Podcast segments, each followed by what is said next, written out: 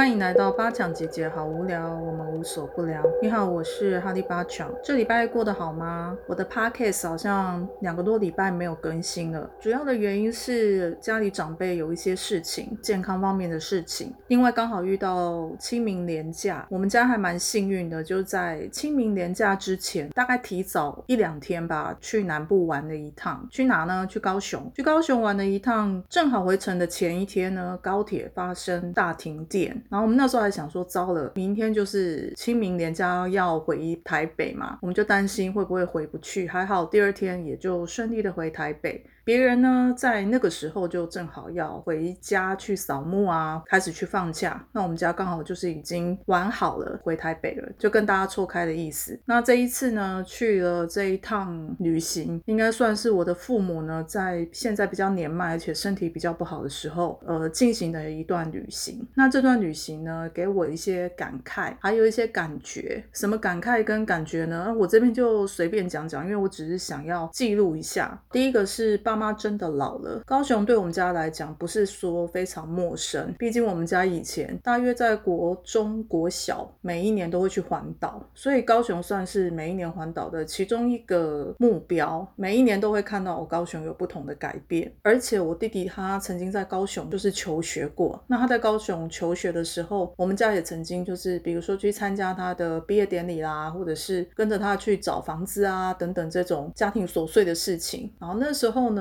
也才对高雄有更深的连接，总觉得就是有一个家人曾经在那边念书过，就觉得哦，就是也曾经在那边玩啊，然后到处去溜溜那种感觉。那这一次去呢，因为爸妈年迈了嘛，那以前呢，我们家就是那种八点就会起床，或是六点就要起床，然后如果是住饭店呢，就会去吃早餐。爸妈一定会就是规定小孩说一定要一起起来去吃早餐，如果不去呢，就会说啊，你很浪费钱哎，就是这个住宿费呢是包含早餐钱。你怎么可以不去吃早餐呢？导致呢，我长大以后就不是很喜欢跟爸妈去住旅馆。我们就是年轻人，那个时候年轻人会觉得说，我就想睡到饱，然后十一点睡觉就在外面吃一个午餐或是 brunch 就好。但长辈就会觉得不是很理解这种游玩的方式。那因为这一次他们年纪大了，就很多景点其实他们不太能走太远。那我们就也常常就是哎，很早就回到饭店。多早呢？大概就是 下午四五点左右。吧，我们就会驱车回饭店，这样，然后就在饭店休息。那有时候会休息的差不多，大概七八点又会再出去绕一绕。出去绕就是有车河，然后有车河也没有办法下车走太远。那第二个是我发现，因为父母年纪大，所以我们的旅行啊，就有很有一些地方有一些小变动。就是吃饭呢，就不一定要去外面找吃的。我们这次就在饭店的旅馆吃下面的餐厅，这样，因为这个饭店有他自己的餐厅。以前是绝对不可能发生的，以前就会觉得哦，一定要出去吃当地的食物啊，或者会去查一些说哎有什么好吃的。但这一次就直接第一天太累，其实没有很累，我们就坐高铁下去。哦讲到这个啊，这一次坐高铁一起去旅行也是呃难得发生的事情。以前像我爸他体力很好，他就会觉得他去。旅行就一定要自己开车，因为他觉得开车最省钱。叫他花钱搭火车，他觉得太慢嘛，然后又花钱。呃，如果搭高铁，他就觉得高铁好贵。所以以前呢，如果他不能开车，那就是要我跟我弟开车。可是因为开车，比如说从台北到高雄，以前年轻的时候还行啊，现在就是全家人一起，年纪变大，就觉得说哇。这样开一趟高雄也不是开不到，但就会觉得可能到了目的地之后呢，开车人就超级辛苦的这样，因为他还要负责呃，就是接送大家去每个地方啊，然后还要找地图什么的。所以这个是这一次去高雄难得，就说我们在没有订餐的状态一下，就直接去饭店的那种餐厅去吃饭这样。那在另外一个特别的地方，因为刚好遇到疫情嘛，我们去的时候刚好疫情也渐渐升温，但那时候还没有到非常严，没有像现在非常严。重，现在严重吗？今天我看一下，今天是四月十二号，然后今天确诊已经超过五百人了哈，就是今日的确诊超过五百人。我们那时候去的时候还大概两百人吧一天，回程的时候大概也就是每天两百，过了清明之后就两百三三百，每日确诊人数就渐渐的往上加这样子。那时候去的时候虽然不到现在四月十二的时候这么严重了，但那时候也是有点害怕，再加上说，因为我妈就觉得。为什么我要跟去呢？他为什么会讲这个？因为我没有打疫苗嘛。那他就认为说，没有打疫苗的人其实很危险，不应该跟着大家去旅行。我们家其他人都有打疫苗，然后爸爸妈妈大概也都打到第二剂了。本来就是想要去打第三剂，可是因为我爸身体状况越来越差，我们就想说第三剂先缓点再打，等他身体状况好一点，我们再让他去打第三剂这样。所以就目前他们就先说，哦好，那就先打到第二剂。所以我们整个旅行的过程中就比较小小心。那因为我又没有打疫苗，导致最后我们有一些晚餐就是都叫就叫熊猫还有 Uber E 回来一起吃，这样算是我们家成就解锁，就是全家人呢就在饭店里面吃外卖。这个是以前绝对不会发生的事情哦，因为我的父母他们会觉得我既然已经到了这个地方，我就想去吃当地的食物，这样就绝对不会是去叫外卖。随着时空的改变，我觉得人的生活也改变很多，再加上因为疫情的关系以及我没有打疫苗，所以这种做的一切加起来，就变成说，哦，这一次旅行就我觉得还蛮轻松的。第一就是搭高铁嘛，那第二，当然爸爸妈妈走不动，就会提早回饭店，那等于我们这种比较相对年轻的人，就会稍微早一点休息这样。然后第三呢，因为呃租车嘛，租车有个好处就是，如果以前我们自家自己开车，就是我爸妈就不管走到哪里都要去买名产。那那个名产可不是说你去名产店然后买几盒饼干，他们的名产是当地的一些所谓的 local 的食材，例如整袋的洋葱，或者是好几颗西瓜，就看开车的时候经过哪里，那个地方盛产什么，或者是一篮芒果，或者是一箱龙眼，或者一袋龙眼等等之类的。然后就一路这样子，就是把它载回台北。那当然有人会说，那还好啊，你就放在后面车子。可是要想，我们家有四个人，然后有多少行李，然后再加上这些东西，然后一路停停走走，虽然好像很好玩，可是其实如果对开车人来讲，这样停停走走就是也是还蛮辛苦的。然后这一次因为租车嘛，他们也不可能就是带回任何东西，因为根本就扛不动，然后就导致这一次根本就是有一点小小的极简的旅行。哦，我觉得还蛮开。心的，我觉得这种旅行相当的疗愈，因为就是不要在路上买好多东西，然后也不用去期待说哦，我看到什么东西我就要把它买回家，就是看看走走这样就好了。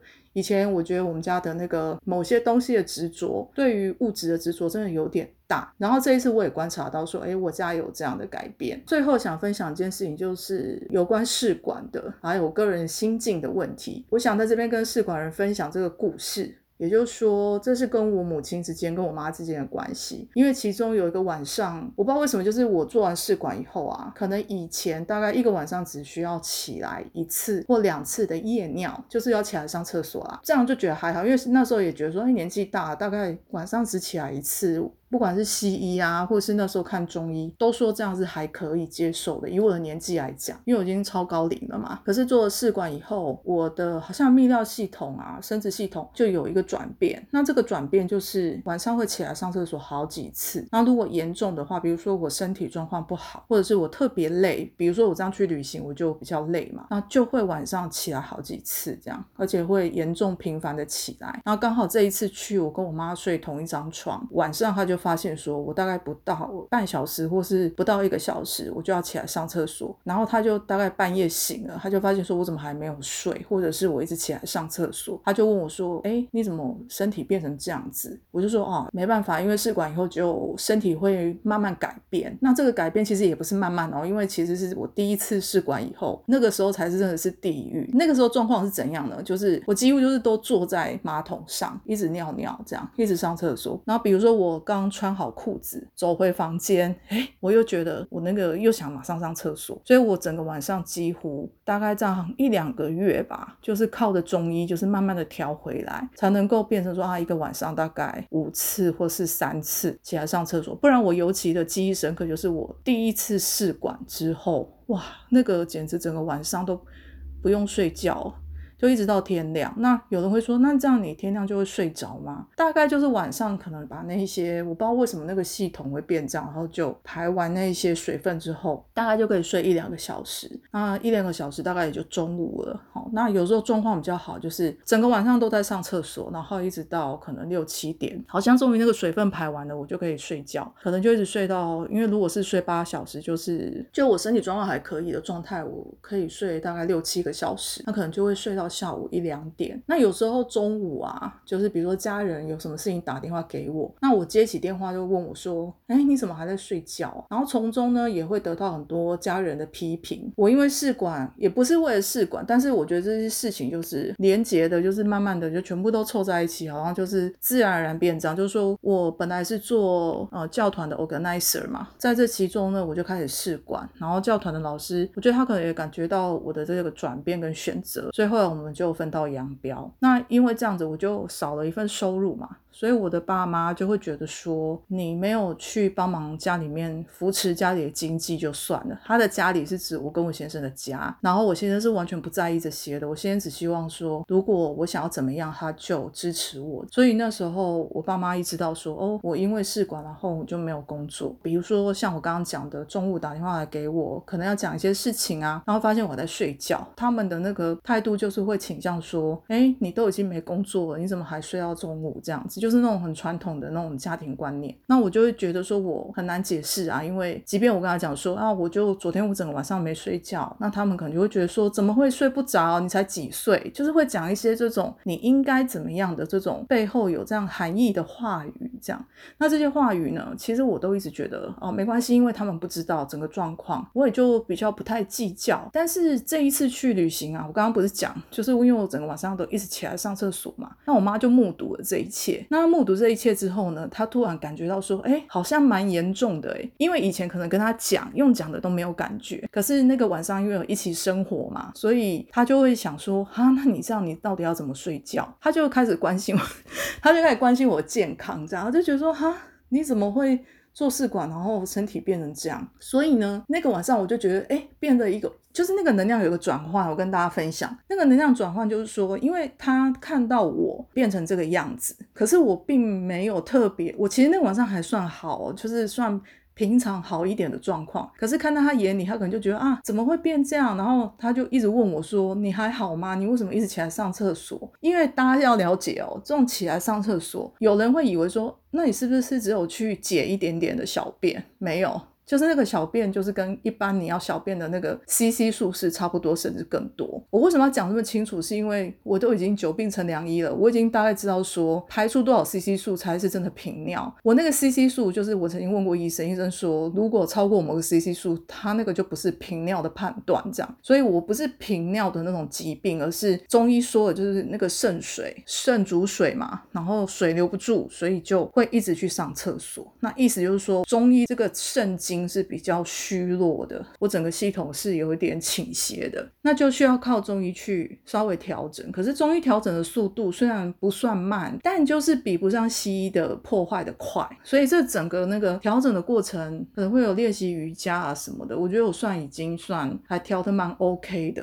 当然这也是体质的问题吧，我想。所以那时候我妈她看到我这样之后呢，因为她大概也醒来两三个小时，一直快到四五点，可能五点吧，天。快亮的时候，他有跟我聊了很久很久的天，然后那个聊天的过程里，我就跟他聊了很多东西。我觉得他不见得会记得，因为我妈最近这几年已经有一点点走上失智症的状态，就是我们有我很有觉知的在面对他走上失智的这件事。可是我那时候心想说啊，我这样跟我妈讲，她会记得吗？可是我后来想算了，我不要去去算这么多，去计较这么多东西哦，去评估这么多东西。所以就因为我一直上厕所，他也睡不着，这样，然后他还跟我说。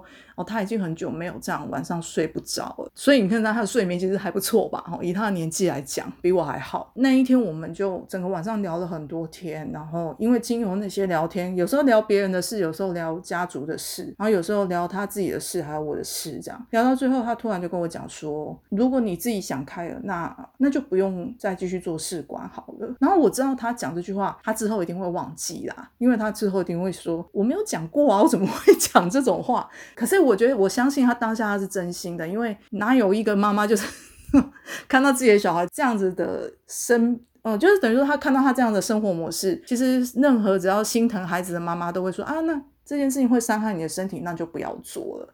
一般都是这样子的。那我相信我妈她也是抱着这样的心情跟我讲那句话。本来呢，我是想说把这个想把这个故事呢，就是留到可能接近母亲节的时候再分享。不过无所谓啦，我觉得我就是想赶快记下这一些记录，因为可能有一天我也会忘记吧。然后有听到自己就是以前录的 podcast，就会想起来说，哦，原来我跟我妈之间也发生过这样的事情。虽然我还没有当妈妈，或者是我也不知道我将来会不会是一个妈妈，但以一般的状态来讲，就一个妈妈看到自己的小孩在受苦，或者是正在挣扎奋斗，通常都是会心疼的，然后也会告希望小孩不要受这么多苦。即便小孩子已经成年，像我这样子，但这有两面啊，哈，一则就是说他的意见可能介入太多，好，就说我要不要生小孩，跟我要不要做试管，可以与他无干，因为我已经是成年人了，他不用管。可是站在感情的立场，他是不可能不管，或是不可能没有感觉的。虽然我妈妈是一个控制型的母亲，但是我觉得她的控制里面还是有一些无私的爱。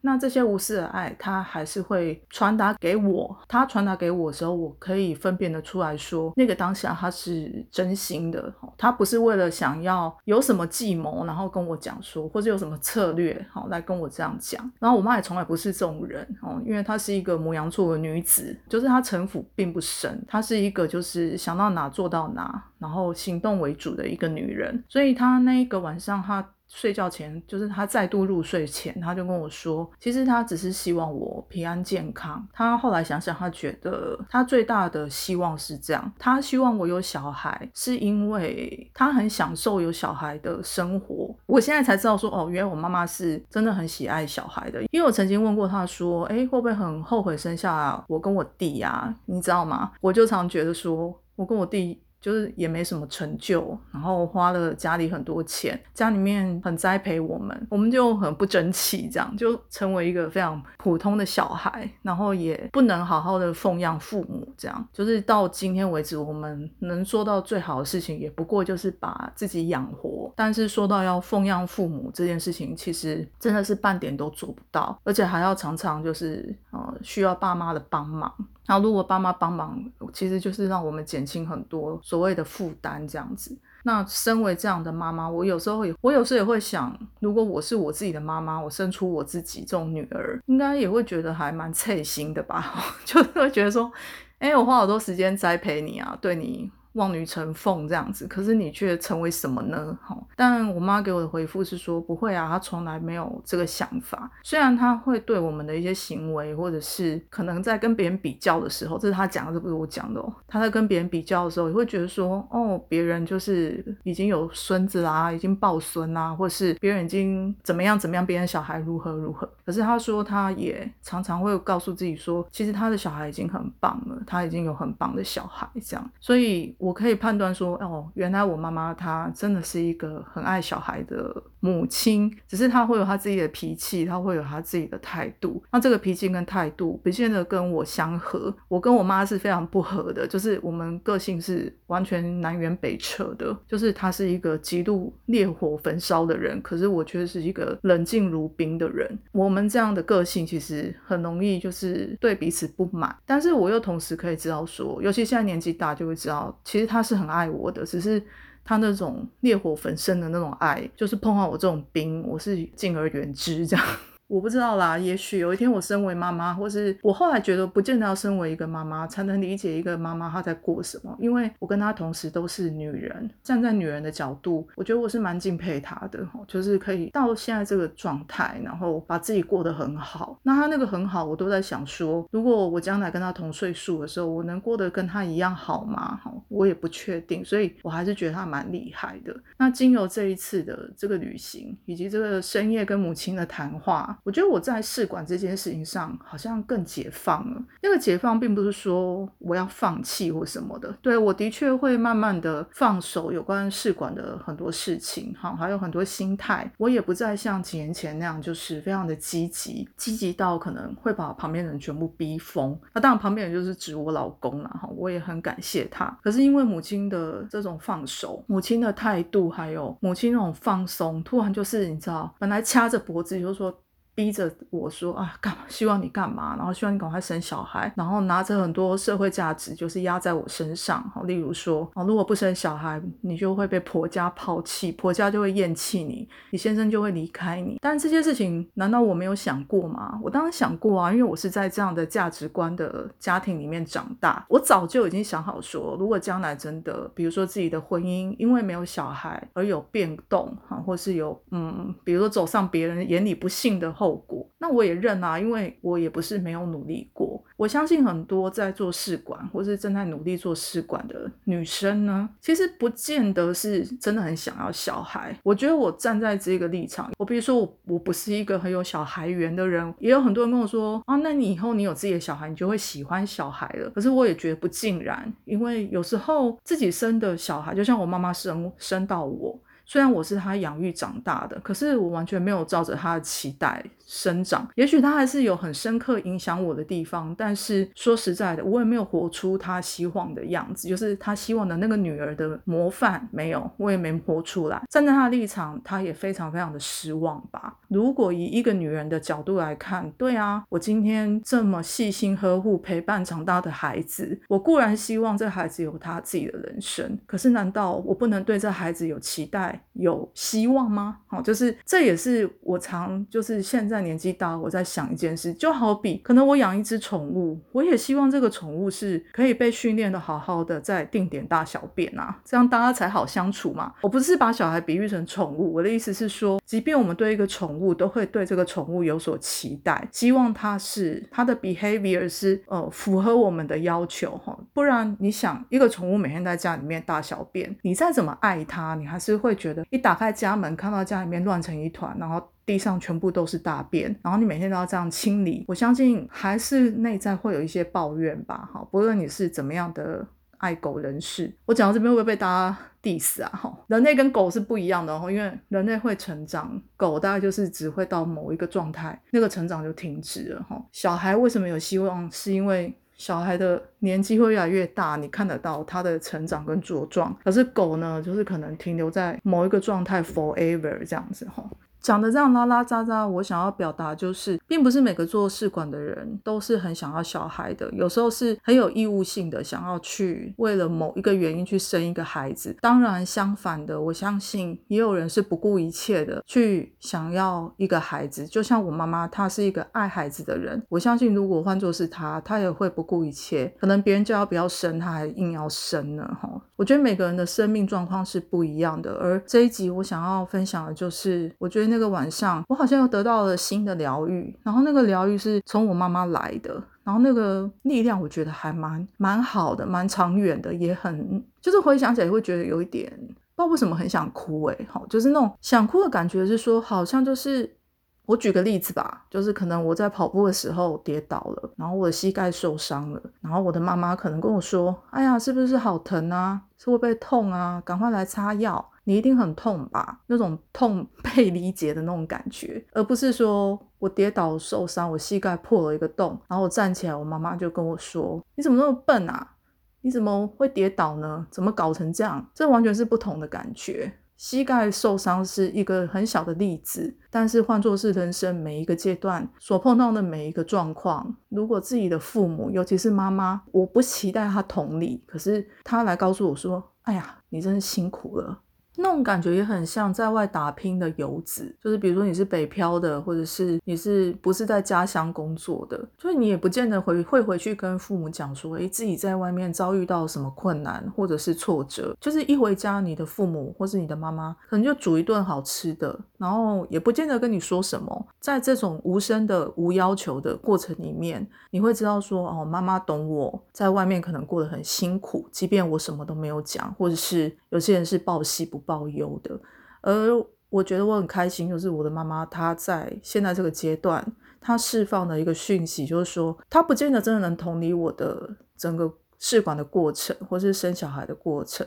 或是求子的过程吧，不算生小孩来，就是求子的过程，她不见得能够同理说这个过程是多么的不容易，但是我觉得至少她给出了一种支持，就是说她今天给出一个讯息，就是说。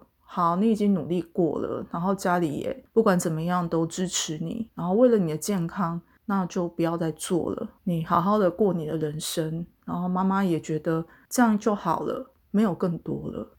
即便你你失败了，妈妈还是爱你；即便你努力过失败了，妈妈还是爱你。或是即便你什么都不做，你做错了，无关乎我爱不爱你，因为我就是爱你。我觉得这是这一集我想要传达一件，嗯。这方面我妈妈给我的讯息，然后这个讯息是没有文字的，完全就是来自于我对于生命的理解，以及我妈妈对于求子这件事情的谅解。她能说她谅解吗？其实她也不能怎么样啦。但是她放下了自己的欲望和控制，释放了我。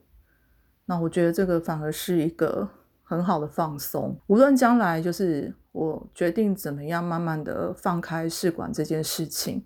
或者是求子这件事情，我觉得那一天晚上他做的那件事情，完全可以疗愈我在这个这几年试管中，不管是身体啊、心理啊，或者是反正就身心灵啊，哈，所受到的折磨跟痛苦，有一部分解放、放松了。